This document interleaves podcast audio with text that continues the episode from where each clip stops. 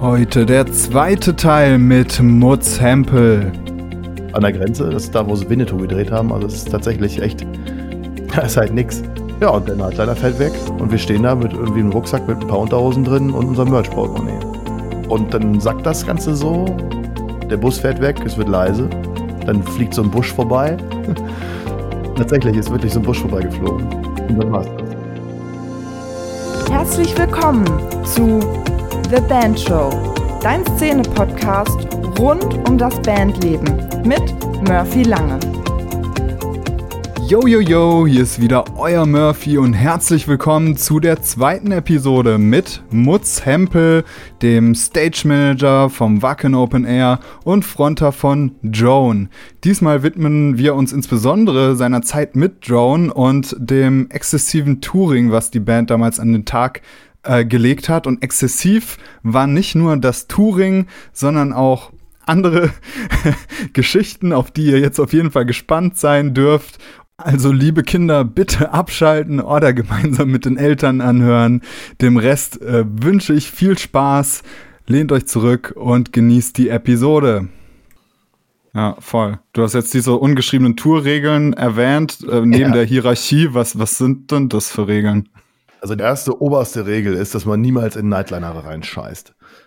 oh. Und ich rede jetzt nicht vom Flur oder sowas oder auf dem Tisch, sondern vom Klo diese Chemieklos, die sind halt dafür einfach nicht gemacht, dass da einer ein Auto reinschiebt. Also, wenn man sein Geld zur Bank bringen will, dann macht man das außerhalb des Schulbusses. ja. Ähm, genau. Dazu gibt es eine lustige Geschichte übrigens gleich. oh ja, sehr gerne. Vielleicht im Ich muss mich kurz notieren, ob ich jetzt alle Regeln erzähle und dann Geschichten dazu erzähle oder Ja, komm, erzähl erstmal die Regeln, da haben wir hier schöne Struktur. Okay, drin. also die erste ist ganz klar, äh, nicht einen Nightliner scheißen und danach kommt Respect the Headliner. so. Okay. dann muss man natürlich das Tour-Englisch äh, beherrschen und dann auch immer auch nicht mehr Headliner sein, sondern Headliner und Nightliner und ähm, Backstage. und, naja. Ja, genau. Dann gibt es die große Regel Nummer drei: Nimm, was du kriegst und gib's nicht zurück. Ah, geil. Das passiert dann immer so nachts äh, zum Buzzcall. Buzzcall bedeutet also Buzzcall und Lobbycall. Das sind so die Begriffe, wenn man sich trifft. Also wenn man, wenn es wieder losgeht, wenn man gemeinsam hm. wegfährt. Lobbycall hm. im Hotel und Buzzcall, wenn der Bus vom Venue, also vom, vom Laden abfährt zum nächsten Standort. Und wenn es heißt, in zehn Minuten ist Buzzcall, dann wird geplündert, was das Zeug hält. Ne? Dann geht's an die Kühlschränke und alles, was nicht festgeschraubt wird oder irgendwie schon im Restmüll gelandet ist oder in einer grünen Tonne, wird auf den Nightliner geschludert, weil du ja niemals weißt, was am nächsten Abend auf dich wartet, die Verpflegung. Mhm. Speziell, wenn man so in Osteuropa unterwegs ist. Dann kann es auch sein, dass da einfach am nächsten Tag einfach ein Weißbrot und äh, eine labbrige, äh, eine schlimme Augenwurst liegt. Ne? Mhm. So, also man nimmt alles mit. es sei ja. denn, man hat schon so viel gebunkert, dass man gar nicht mehr was bunkern kann. Dann lässt man es natürlich ja. da. So.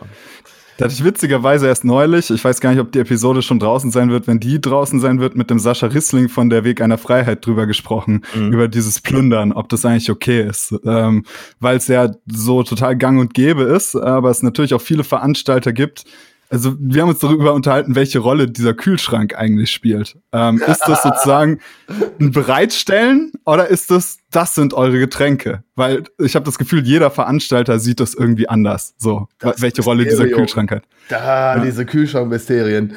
Völlig verrückt. Also es gibt, man kann das ein bisschen vergleichen wie im Supermarkt. Es gibt da also einmal einen Kühlschrank, der ist einfach zu, so ein Getränkekühlschrank. Hm. Also das ist jetzt natürlich bildlich gesprochen. Der wird von vorne befüllt. Das heißt, da kommt jemand und trägt da was hin und packt das da rein. Und da kannst du davon ausgehen, dass das für dich gekauft wurde. Ja. Der wird da von jemandem befüllt, da kommt er mit einem Kasten und das ist dein Kasten. So. So, jetzt gibt es aber diese Kühlschränke, die sind so aufgebaut, natürlich jetzt nicht in irgendwelchen Clubs, aber so metaphorisch besprochen, wie in einem Supermarkt. Die werden von hinten befüllt. also, die gehen niemals leer, weißt du? Ja. So. Und so einen Kühlschrank zu plündern, bedeutet ja, dass man einfach aus dem Vollen schöpft und auch das wegplündert, was am nächsten Tag von der nächsten Band getrunken worden wäre. Yes. Also da muss man ein bisschen unterscheiden, wo man ist. Aber wenn man jetzt irgendwo hinkommt, wo einfach für dich ganz klar das Catering eingekauft wurde, ist gerade bei kleineren Veranstaltern so, also nicht ver kleineren Veranstaltungen nennen, sondern Veranstaltern, die ähm, oder die halt einen Club mieten, da hinkommen als äh, Promoter und dann ähm, sich um alles selber kümmern müssen, die bringen natürlich das Catering selber mit. Das heißt, alles, was da gesoffen wird in Backstage und gefressen wird, hat er eingekauft für diese Veranstaltung. Hm. Dann kann man natürlich drüber streiten, hat der Typ gerade so viel Minus gemacht oder so viel Geld verloren, dass man ihm das letzte Fressen mal für die nächsten Wochen ja? Oder ähm, ist das ohnehin morgen früh in der Tonne? Ja, und dann äh, wird entsprechend gehandelt. Aber ja. ich sag dir, wie es ist. Man ist sich auch so ein bisschen selbst der Nächste, wenn man weiß, nächsten Tag hm, könnte das knapp werden mit dem Alkohol. Dann wird er einfach eingepackt. Ganz einfach. Hm. Und Schnapsflaschen sowieso. Also wer Schnapsflaschen stehen lässt, der gehört an den Kopf gehauen. Es sei denn, man muss nach, äh, in die Schweiz fahren. Da darf man nämlich nicht mehr als zwei Pullen Schnaps pro Nase haben. Und wenn du aber schon 50 Pullen Schnaps auf dem Bus liegen hast, weil du irgendwie so viel kriegst, dass du es gar nicht mehr aussaufen kannst, wie das zum Beispiel bei der Arch Enemy Tour war, ähm, dann lässt du doch mal ein paar Pullen da oder fängst einen auszusortieren. Das war echt hm. pervers. Hm. Man, wir sind echt Trinkerband. Also kann man auch ganz klar so sagen. Und äh, wir haben eine Zeit lang äh, vier Flaschen Schnaps auf dem Reiter stehen gehabt, also eine pro Nacht. Ja, ja, ja, ja, ja. ja, ja. Ähm, mit der, also mit, mit der Grundvoraussetzung, dass zumindest eins, zwei davon wirklich dann dastehen. So sind wir da rangegangen. Aber dann waren wir auf einmal auf Natur äh, und ähm, als einzige Vorband auch mit unterwegs. Da ist natürlich klar, dass äh, auch der Vorband gegenüber, wenn das Management das verlangt, ähm, der Reiter erfüllt wird. Und wenn du jeden mhm. Abend vier Pullen Schnaps kriegst, Puh. So, und hast jetzt irgendwie noch drei Leute Crew dabei, also bist irgendwie mit sechs, sieben Mann unterwegs. Du kannst nicht einfach zwei Monate am Stück jeden Tag irgendwie mit sechs, sieben Leuten vier Pullen Schnaps austrinken. Plus das Bier, plus daddel-di, daddel-du, daddel-dums, daddel-di. Also das geht einfach nicht. Also es geht schon, aber wir kriegen das nicht hin. Naja, zumindest nicht zwei Monate lang. Und da hat sie so viel Schnaps auf dieser Tour angesammelt, dass wir die original in diesen blauen Ikea-Tüten wirklich unter den Sitzen und in dieser einen leeren Bank gelagert hatten. Wir hatten eine, so, eine, so eine Bank, also so einen Schlafplatz, also so ein, so ein, so ein fahrender Sarg, ähm, der komplett voll war mit diesen verkackten Ikea-Tüten, voll mit Schnapspullen. Und dann mussten wir in die Schweiz fahren, fahren und hatten aber wirklich tatsächlich mehr, also mehr als doppelt so viele Schnapspullen wie Menschen auf dem Bus. Und da mussten wir einfach tatsächlich nach äh, der Show vorm Losfahren an irgendwelche Leute, die da draußen am Leitler rumlungerten, Schnaps verschenken. Es war ein lustiges, ein lustiges Szenario. Mhm. Ja. Krass. Ja, dann äh, erzähl doch mal die nicht, bloß nicht auf dem äh, Nightliner auf, auf Klo gehen Geschichte. oh, gut, dass du mich da wieder abholst. Sehr gut. Oh, oh, unsere erste Nightliner-Tour. Ganz hervorragend. Mit Norva. Das ist eine Band, die kennt man wahrscheinlich nicht mehr, aber. Ja, klar, mit dem Insiferum-Gitarrist, ne? Ja, genau, der Sänger von Insiferum, Pete. Der ist da auch Sänger gewesen und äh, einer auch von Winter Sun und so weiter. Mhm. Also ist dieses Typ, diese typischen Finnen Connection ist da. Da sind die ja alle irgendwie so ein bisschen wie bei uns auf dem Dorf miteinander verwandt oder haben wir mit der mit ja. dem gespielt oder ach, wie das halt so ist, ne? Also diese ganze große Trosse um äh, Children of Bottom herum. Hm. Wenn man es jetzt mal ein bisschen vereinfacht. Das ist eine Band gewesen, die war damals, die hätte ganz doll erfolgreich werden können, war auch so ein bisschen gehypt, aber auch mehr noch so ein Insider-Tipps, äh, ein Insider-Tipp. Wir haben jetzt nicht die ganz großen Venues gespielt, es war aber trotzdem eine amtliche Tour und war unsere erste Nightliner-Tour. So. Und Pete, wie gesagt, Chef von der Band, äh, war so der heimliche Star der Tour, weil er halt Sänger von Inseferum ist und äh, Norther war jetzt keine große Headliner-Band, aber Inseferum ja schon. Naja, und er also von der Band, er war so der King der Tour, muss man so sagen. Und eines Morgens kommt der Busfahrer ganz aufgebracht in Backstage in den Laden rein. Ich glaube, das war sogar, oh, ich weiß es sogar. Es war in Leipzig im Hellraiser. Ja. So war das. ganz aufgebracht und sagt, Alter, wer von euch Arschkrampen hat in den Bus gekackt? das Ding ist, wir waren die einzige deutsche Band auf der Tour. und er kam in den Backstage und hat erstmal auf Deutsch gesprochen. Alter, wer von euch Arschkampen hat in den Bus gekackt? so. Da habe ich jetzt direkt erstmal zwei Putzfrauen bestellt, das kostet so und so viel und das bezahlt ihr. Klärt untereinander, wer das war. Und ich will die Kohle heute auf dem Tisch äh, haben, sonst fahren wir nicht weiter. So. Ganz klare Ansage. Wir reden jetzt hier nicht über viel Geld. Ich lasse das irgendwie 50 oder 100 Euro gekostet haben. Aber für eine Band auf Tour ist das ähm, eine Menge Geld. So. Ja. Egal. Ja. ja, und dann ging die große Diskussion los. Wir hatten dann damals auch äh, eine Tourmanagerin dabei, äh, Miriam Hensel, die war ja auch unsere Managerin von der Band. Aber auch für andere Bands zuständig, die mit auf der Tour waren. Naja, und dann hat die gesagt, das klärt jetzt untereinander. Und dann haben wir uns wirklich in einen Raum gesetzt und dann saßen alle Bands in diesem Raum und Pete ergreift das Wort, steht auf, geht auf Felix zu, unseren Schlagzeuger, und sagt, I know it was you. You look like a shitter.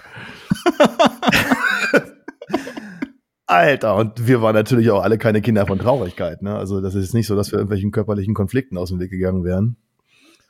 Naja, und da ging das natürlich auch gleich los. Ne? Die ganze Band ist aufgesprungen und sagte, ja, hauen dir in die Fresse. Na. Oh. Und dann standen wir da voreinander. Ich fand es halt mega, mega dreist. Dass halt, äh, ich muss dazu sagen, Pete und ich sind immer, immer noch Freunde. Also wir verstehen uns super und es ist alles geklärt worden. Aber in dem Moment habe ich den Typen zum ersten Mal so richtig kennengelernt und gleich gehasst wie die Pest. Und ich wollte ihm einfach die scheiß Nase brechen, echt. Und das ging nicht nur mir so, sondern der ganze Rest der Band so. Und wir sind alle aufgesprungen, so, Alter, jetzt geht's ab. Und die andere Band, mit war, das war Immoral, die waren auch aus Finnland. Spitzenjungs übrigens. Gitarrist von denen, Ben Warren, einer meiner liebsten Freunde äh, und Langzeitbeziehungen, ähm, wenn man so sagen darf. Ein Mensch, für den ich homosexuell werden könnte, wenn ich wollte. Aber er ist, also, ganz tolle Jungs. Die ganze Truppe war spitzenmäßig. Egal, auf jeden Fall alle aufeinander und es ging los und hin und her. Und dann irgendwann meldet sich der äh, Aushilfsbassist von Amoral, ein sehr höflicher finnischer äh, junger Mann, wie im Bilderbuch mit Vollbart und langem Haar und ein bisschen dicker und ähm, so richtig so, wie man sich das so vorstellt. Könnte auch aus Norwegen kommen, optisch, aber naja, er war halt fit. und sagt, ähm, it might have been me. aber sehr höflich. er stand wirklich auf und hob seinen Finger und sagte, excuse me, but it might have been me. Und also seelenruhig mit einem perfekten Englisch, grammatikalisch, einwandfrei. Naja, da kann man. Teetasse noch in der Hand wahrscheinlich. Also ungefähr, ja. Vielleicht, vielleicht hatte er sie sogar in der Hand. Ah, auf jeden Fall fing er dann an zu erklären und meinte dann irgendwie, äh, gestern Nacht, als ich ins Bett ging, ich mache jetzt mal auf Deutsch, da hatte ich so einen leichten Druck im Unterleib und das Bedürfnis, scheißen zu gehen. Als ich heute morgens äh, des Morgens erwachte, ja, fühlte ich diesen Druck nicht mehr.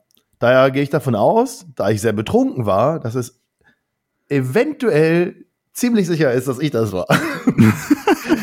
das war die Rettung der Situation, aber also wenn man im Nightliner kackt, das kann ähm, auch schnell zu einer Massenschlägerei ausarten. Und äh, wir waren tatsächlich wirklich Millimeter davor, uns bei allen so richtig unbeliebt zu machen. War, mm. Also auf der Tour sind noch einige andere Dinge passiert. Unter anderem gab es dann auch körperliche Auseinandersetzungen auf dem Bus, woraufhin dann irgendwie ähm, Thomas Jensen äh, seiner Zeit und heute auch immer noch ähm, Chef vom Wacken mit Holger Hübner zusammen, also mhm. und Chef vom Label vor allen Dingen. Und selber ein richtiger Haudegen übrigens. Also Thomas, über den kann man auch lustige Geschichten erzählen. Äh, der wurde angerufen, er war gerade mit Sexen in, äh, in Japan, in Tokio. Und dann musste ich mit dem reden und das mal klären, damit wir nicht von der Tour fliegen. Weil nämlich unser Gitarrist sich mit dem Mercher von, von Norther geprügelt hat. Hm. Ja beide randvoll und das ging richtig ab. Und der eine hat dem anderen in den Drink umgeschickt, umgeschmissen und dann, naja, und dann ging es los, buy me new drink, no, no, no, und bing, bang, bung ging das los. Und dann hat er Marcello, ähm, Yuki hieß er, glaube ich, oder Yufi oder irgendwas, direkt erstmal eine geschossen.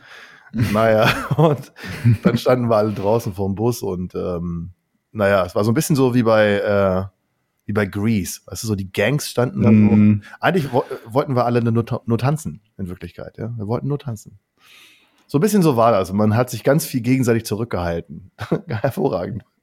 Aber das lustig. Ja. Naja, egal. Auf jeden Fall musste man dann irgendwie das Ganze erklären und ähm, Thomas sagte am Telefon dann, also wir hatten eigentlich gewonnen. Und ich so, naja, so richtig kann man das nicht sagen, denn wir haben es jetzt ja nicht zu Ende gebracht, die ganzen Spaß. Aber wenn man jetzt zählt, wer wie hart ausgeteilt hat und wer wie viel einstecken musste, dann haben wir auf jeden Fall gewonnen. Dann sagt er, ja, okay, dann ist doch alles klar. So, jetzt gibst du mir mal Pete und dann sage ich ihm mal, dass er schön auf, auf, auf der Tour bleibt und äh, dann war das Ding durch irgendwie. Lustige Sache. Ja, krass. Thomas, Thomas ist ein krasser Typ, ey. Der regelt die Dinge auch gerne selber. Ja. Mhm. Also man macht doch so den Eindruck, wenn man ihn sieht in Interviews oder so, ist halt so ein Macher, ne? Voll. Also der zögert auch keine Sekunde. Mhm. Also wenn er was ankündigt und dann, dann passiert es halt auch. Hm. Das geht Krass. ja, ja. Was meinst du, ist denn jetzt der Grund, dass, dass du jetzt heutzutage nicht mehr so viel auf Tour bist? Hat das finanzielle Gründe oder einfach bist du sesshaft geworden oder ähm, ja. Also das kann man auch gar nicht so sagen. Also ich bin eigentlich auch immer noch ziemlich viel unterwegs.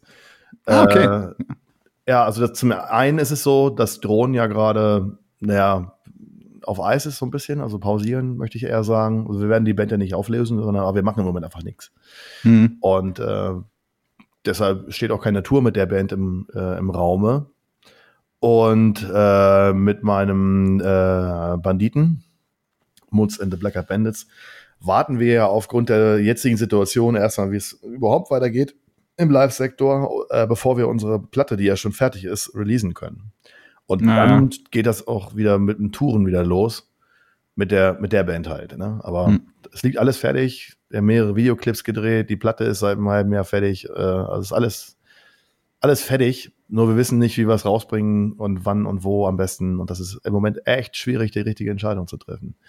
Ja. Aber solo spiele ich ja extrem viel tatsächlich, wenn man das mal so betrachtet und bin damit äh, auch reichlich auf Tour tatsächlich.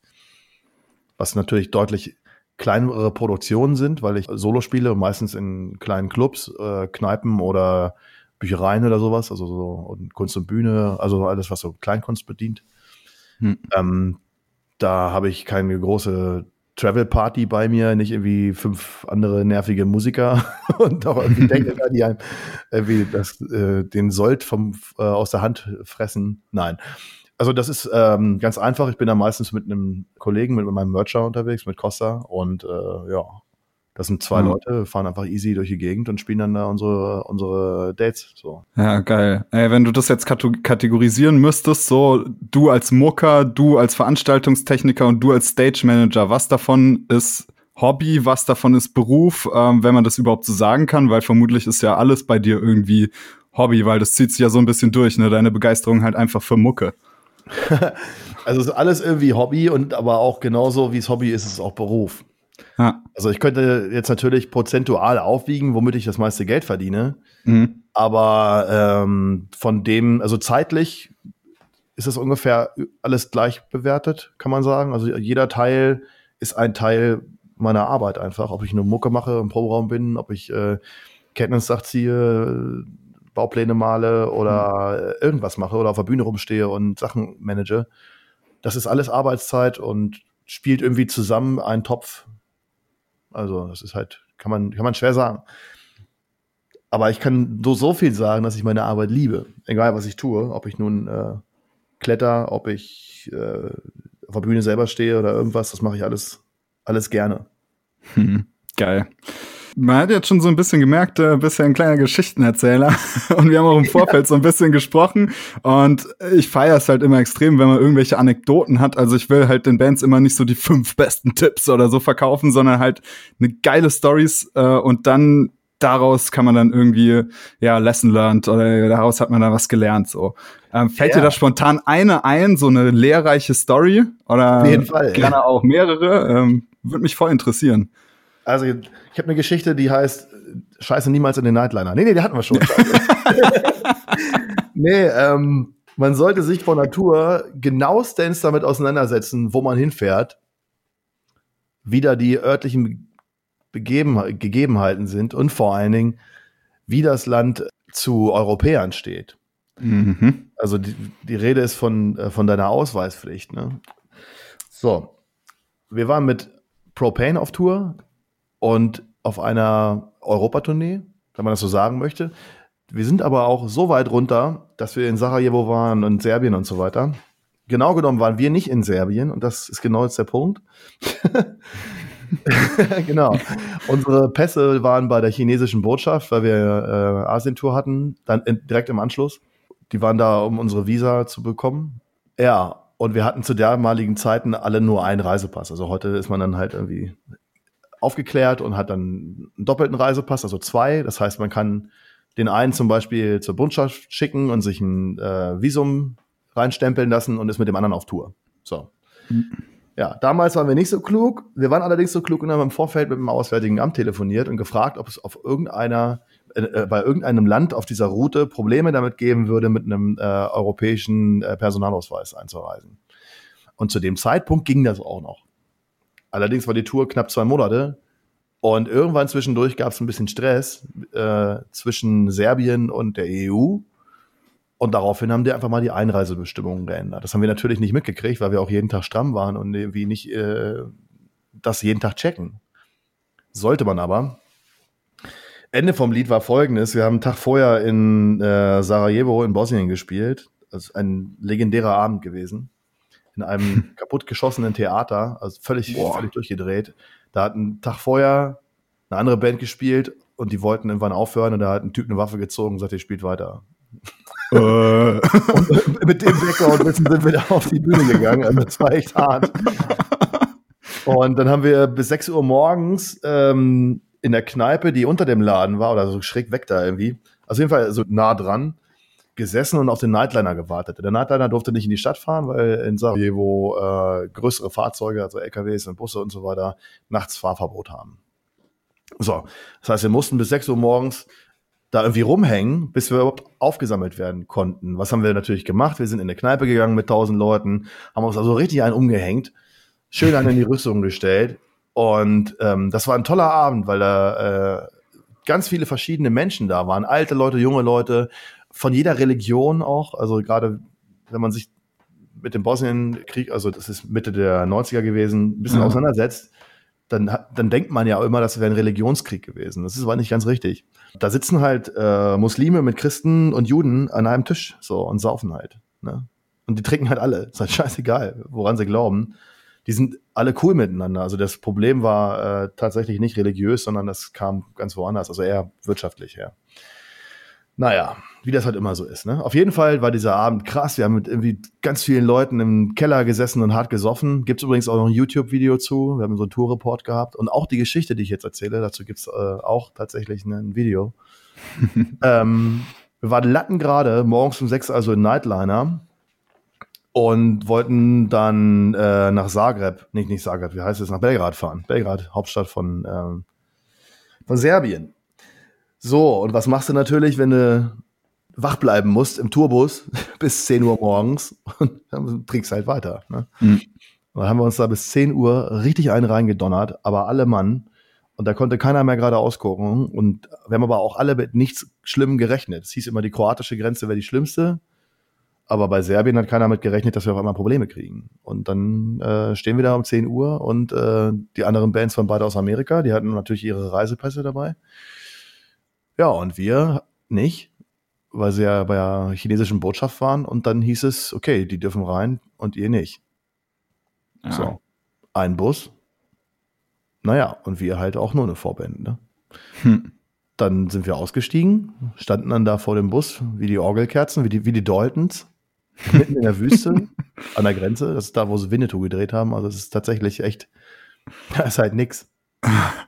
Ja, und der Nightliner fällt weg und wir stehen da mit irgendwie einem Rucksack mit ein paar Unterhosen drin und unserem Merch-Portemonnaie. und dann sagt das Ganze so, der Bus fährt weg, es wird leise, dann fliegt so ein Busch vorbei. Tatsächlich ist wirklich so ein Busch vorbeigeflogen. nee, oder? Und dann war's das. Ja, krasse Geschichte auf jeden Fall. Ich hatte so einen Fall auch mal mit Unearth. Äh, ihr habt ja, glaube ich, auch mal mit denen getourt, ne? Ja. Ähm, super Typen und so. Ähm, da war da auch irgendwas mit dem Reisepass und ich hatte die gebucht äh, in Freiburg und dann äh, hat da auch irgendwas nicht geklappt und deswegen ist die Show dann ausgefallen. Ist natürlich besonders ärgerlich bei sowas. Jetzt hast du auch schon erwähnt, ihr hattet sau schwer oft auch auf Tour mit Drone und auch mit, als ihr mit Overkill ja getourt habt, so äh, vielleicht auch mit Anfeindungen zu tun, wie du es vorhin mal kurz erwähnt hast, dass ihr halt so die moderne Band seid. Und ich habe jetzt auch mal ein bisschen, bisschen recherchiert und fand da äh, von dir, dass du ja auch im Theater mitgespielt hast. Ja. Ähm, dieses Zellerloch. Äh, und genau. das äh, wurde ja irgendwie so ein bisschen zerrissen in den äh, Medien. Und da wollte ich dich mal fragen, wie gehst du mit sowas um? Also wenn, wenn irgendwie Leute gegen das sind, was du künstlerisch umsetzt, was ist dein Mechanismus? Wie du, lässt du das an dich ran oder denkst du scheißegal oder nimmst du es dir zu Herzen? Also, ähm, ich habe gar nicht mitbekommen, dass es überhaupt zerrissen wurde. Oh, dann tut mir das leid. Also ich habe von nur zwei, drei Artikel gelesen und, und die fanden das nicht so nicht so prickelnd, aber ich habe da auch keine Ahnung. Also. Ja, also das, was ich gelesen habe äh, aus der lokalen Zeitung, war alles durchweg positiv. Ja, vielleicht, also hm, keine Ahnung. Aber auf deine Frage äh, nochmal zurückzukommen. Ja, generell, wenn man das so liest, wenn irgendwer einen zerreißt, das tut natürlich weh ganz klar. Und man ärgert sich auch dolle. Aber im Endeffekt ist es ja so, dass das eine Kritik ist. Also man kann jetzt ja nicht irgendwen zwingen, das geil zu finden. Und ich finde es auch nicht gut, wenn immer nur gut geschrieben wird. Also wenn jemand mhm. immer nur positiv über einen schreibt, dann klingt, dann, dann glaube ich dann auch nichts mehr. So. Das gibt es bei ganz vielen Schreiberlingen, die, äh, die sind immer in den Superlativen. Ist immer alles total super. Und dann finde ich das auch irgendwie doof. Also ich finde eigentlich einen, einen, objektiven, kritischen Artikel deutlich besser als eine Lobhudelei. Was ich nicht feier, ist so ein plattes, lustloses, ja, war sowieso nicht mein Ding und fand ich dann auch scheiße so. Ja. Also wenn jemand damit nichts anfangen kann, dann muss er darüber auch nicht schreiben. Das ist hm. meine Meinung. Also jemand, der irgendwie nur Grindcore hört, der braucht jetzt nicht auf eine Popshow gehen. Hm. Mal hart gesprochen. Und andersrum genauso. Jemand, der nur Pop hört, der muss nicht über eine, über eine Grindcore-Band schreiben, sondern jemand, der Grindcore hört, sollte über, eine, über Grindcore schreiben, der da einfach Plan von hat. Hm. Und dann kann er sagen, so, ja, okay, das finde ich cool, aber das finde ich ja nicht cool. Und die kann man dann auch Glauben schenken. Also man muss gucken, wer Kritik äußert und wem man da äh, losschickt. Also viele Zeitungen haben das schlecht raus, wer worüber schreiben soll, sagen wir es mal so. Ansonsten, wenn jemand Kritik äußert und die auch irgendwo gerechtfertigt ist und derjenige Plan hat, finde ich das geil, weil man daran selber auch wächst.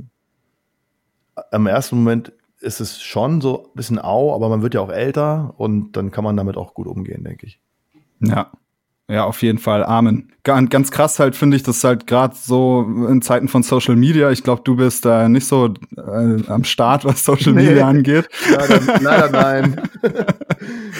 Es ist ja oft krass, ne? Da arbeitest du halt äh, irgendwie dir im Studio den Arsch ab, haust die Single raus und dann kommen halt äh, 50 Kommentare, wie scheiße es halt ist. Ist halt schon irgendwie eine neue Herausforderung, dass du halt so dieses unmittelbare Feedback von den Fans viel krasser und dauerhafter will ich mal sagen, bekommst, als das jetzt früher der Fall war. Wenn ich dafür glaube ich sind die Leute im Gegenzug, also ist ja nicht alles schlecht. Ich glaube, die Leute sind heute schon auch höflicher vor der Bühne als früher, oder? Wie siehst du das?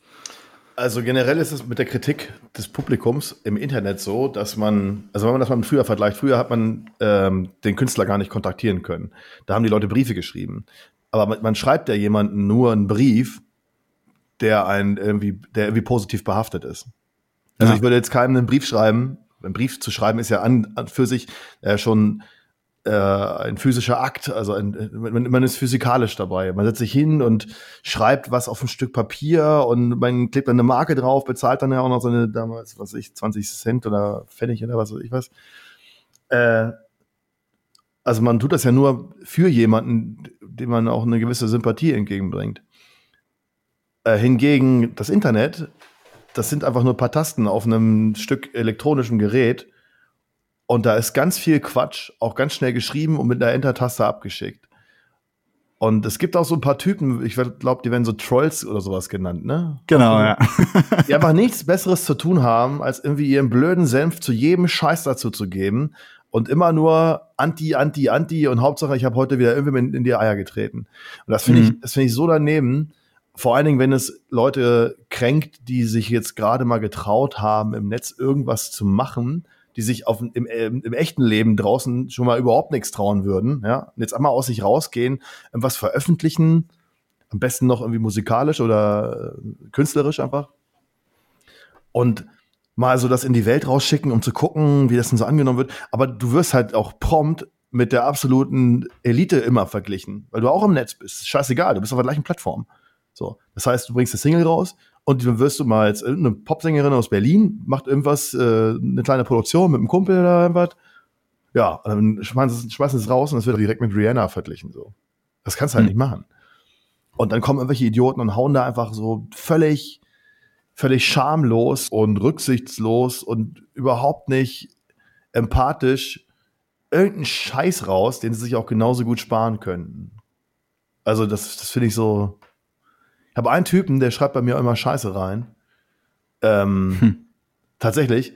Und so, so völlig, völlig äh, irrationalen Dreck. Der war noch nicht mal auf den Veranstaltungen, aber haut das irgendwie voll durch. Und ähm, das verstehe ich immer nicht. Also völlig äh, aus dem Nichts gegriffen, einfach nur irgendwie rumhaten. Und das finde ich einfach scheiße. Also gut, ich kann damit zur Not noch um, aber jetzt jemand, der irgendwie nicht irgendwie 20 Jahre lang, naja, auch unter der Peitsche gelegen hat mal und Scheiße gefressen hat, den haut das vielleicht auch einfach mal aus den Socken und der hört auf, Musik zu machen oder so. Ja, auf jeden Fall. Ja, in dem Zusammenhang hätte mich natürlich interessiert, wenn du jetzt Social Media mäßig nicht so am Start bist, wie machst du das? Also ich nehme dich halt voll krass wahr. Also du bist halt jemand, der ist irgendwie überall und jeder kennt halt einen Mutz in der Szene. Ist das von dir beabsichtigt, dass du halt wirklich aktiv networks sozusagen, dass dich jeder kennt offline? Oder wie äh, funktioniert das für dich, dass du halt ja. da einfach so am Start bist, das, ohne Social Media? Das Phänomen, ja. Es ist tatsächlich ja. lustig. Also meine ganze gesamte Arbeit hat ja mit Musik und dieser Szene zu tun. Also ob ich nun aufbaue, ob ich äh, was plane, ob ich Stage Management mache oder selber auf der Bühne stehe, hat ja alles in, vor allen Dingen im Metal-Bereich mit dieser kleinen Szene zu tun. So, und ich bin auch außerdem kein Kind von Traurigkeit und feiere mit den Leuten auch gern mal ein und bin halt auch irgendwie immer überall mit drin, ob es halt nun selber der schaffende Künstler ist, dem und oder halt der Typ, der auf der Bühne irgendwie den Hammer schwingt. Ja, und hab, bin auch immer in polarisierenden Positionen. Also als Stage Manager bist du halt Chef und als Sänger von der Band stehst du vorne so und dann hast du auch immer was zu sagen und die Leute sprechen dich halt auch direkt an und so weiter. Und darüber kommt das, glaube ich, so ein bisschen. Hm. Also es ist schon bewusst gemacht. Also ich will da also jetzt nicht schönreden oder so. Das ist schon ganz bewusst so, dass ich mich da aufhalte, weil ich auch äh, gewisse narzisstische Züge habe und mich auch gerne darstelle und so ein Quatsch. Das muss man ja auch nicht leugnen. Und dann kommt das eine so zum anderen. Und ich glaube auch, dass ich nicht der verkehrteste Typ bin. So. Also mache mich gerade für, für Schwächere vor allen Dingen und lass auch mal andere Leute reden und habe aber selber auch immer eine große Fresse. Und dann, naja, und wie es ist. Und dann gibt's halt zwei Seiten. Einmal den Partymutz, ne? Das ist dann der, wenn ich Künstler bin oder wenn Feierabend ist, dann knall ich mir auch gerne mal einen vor den Latz. Und wenn ich arbeite, bin ich halt auch immer stocknüchtern, äh, immer voll am Start, lass da nichts einreißen, um halt ähm, ne, diesen Kontrast auch zu schärfen auch. Ne? Also ich würde mhm. mich niemals mit einem Bier auf die Bühne stellen. Auch nach Feierabend nicht, würde ich mit einem Bier nicht auf die Bühne gehen. Ganz kleine Ausnahmen. Aber dann ist auch klipp und klar, der arbeitet gerade nicht. So, ne?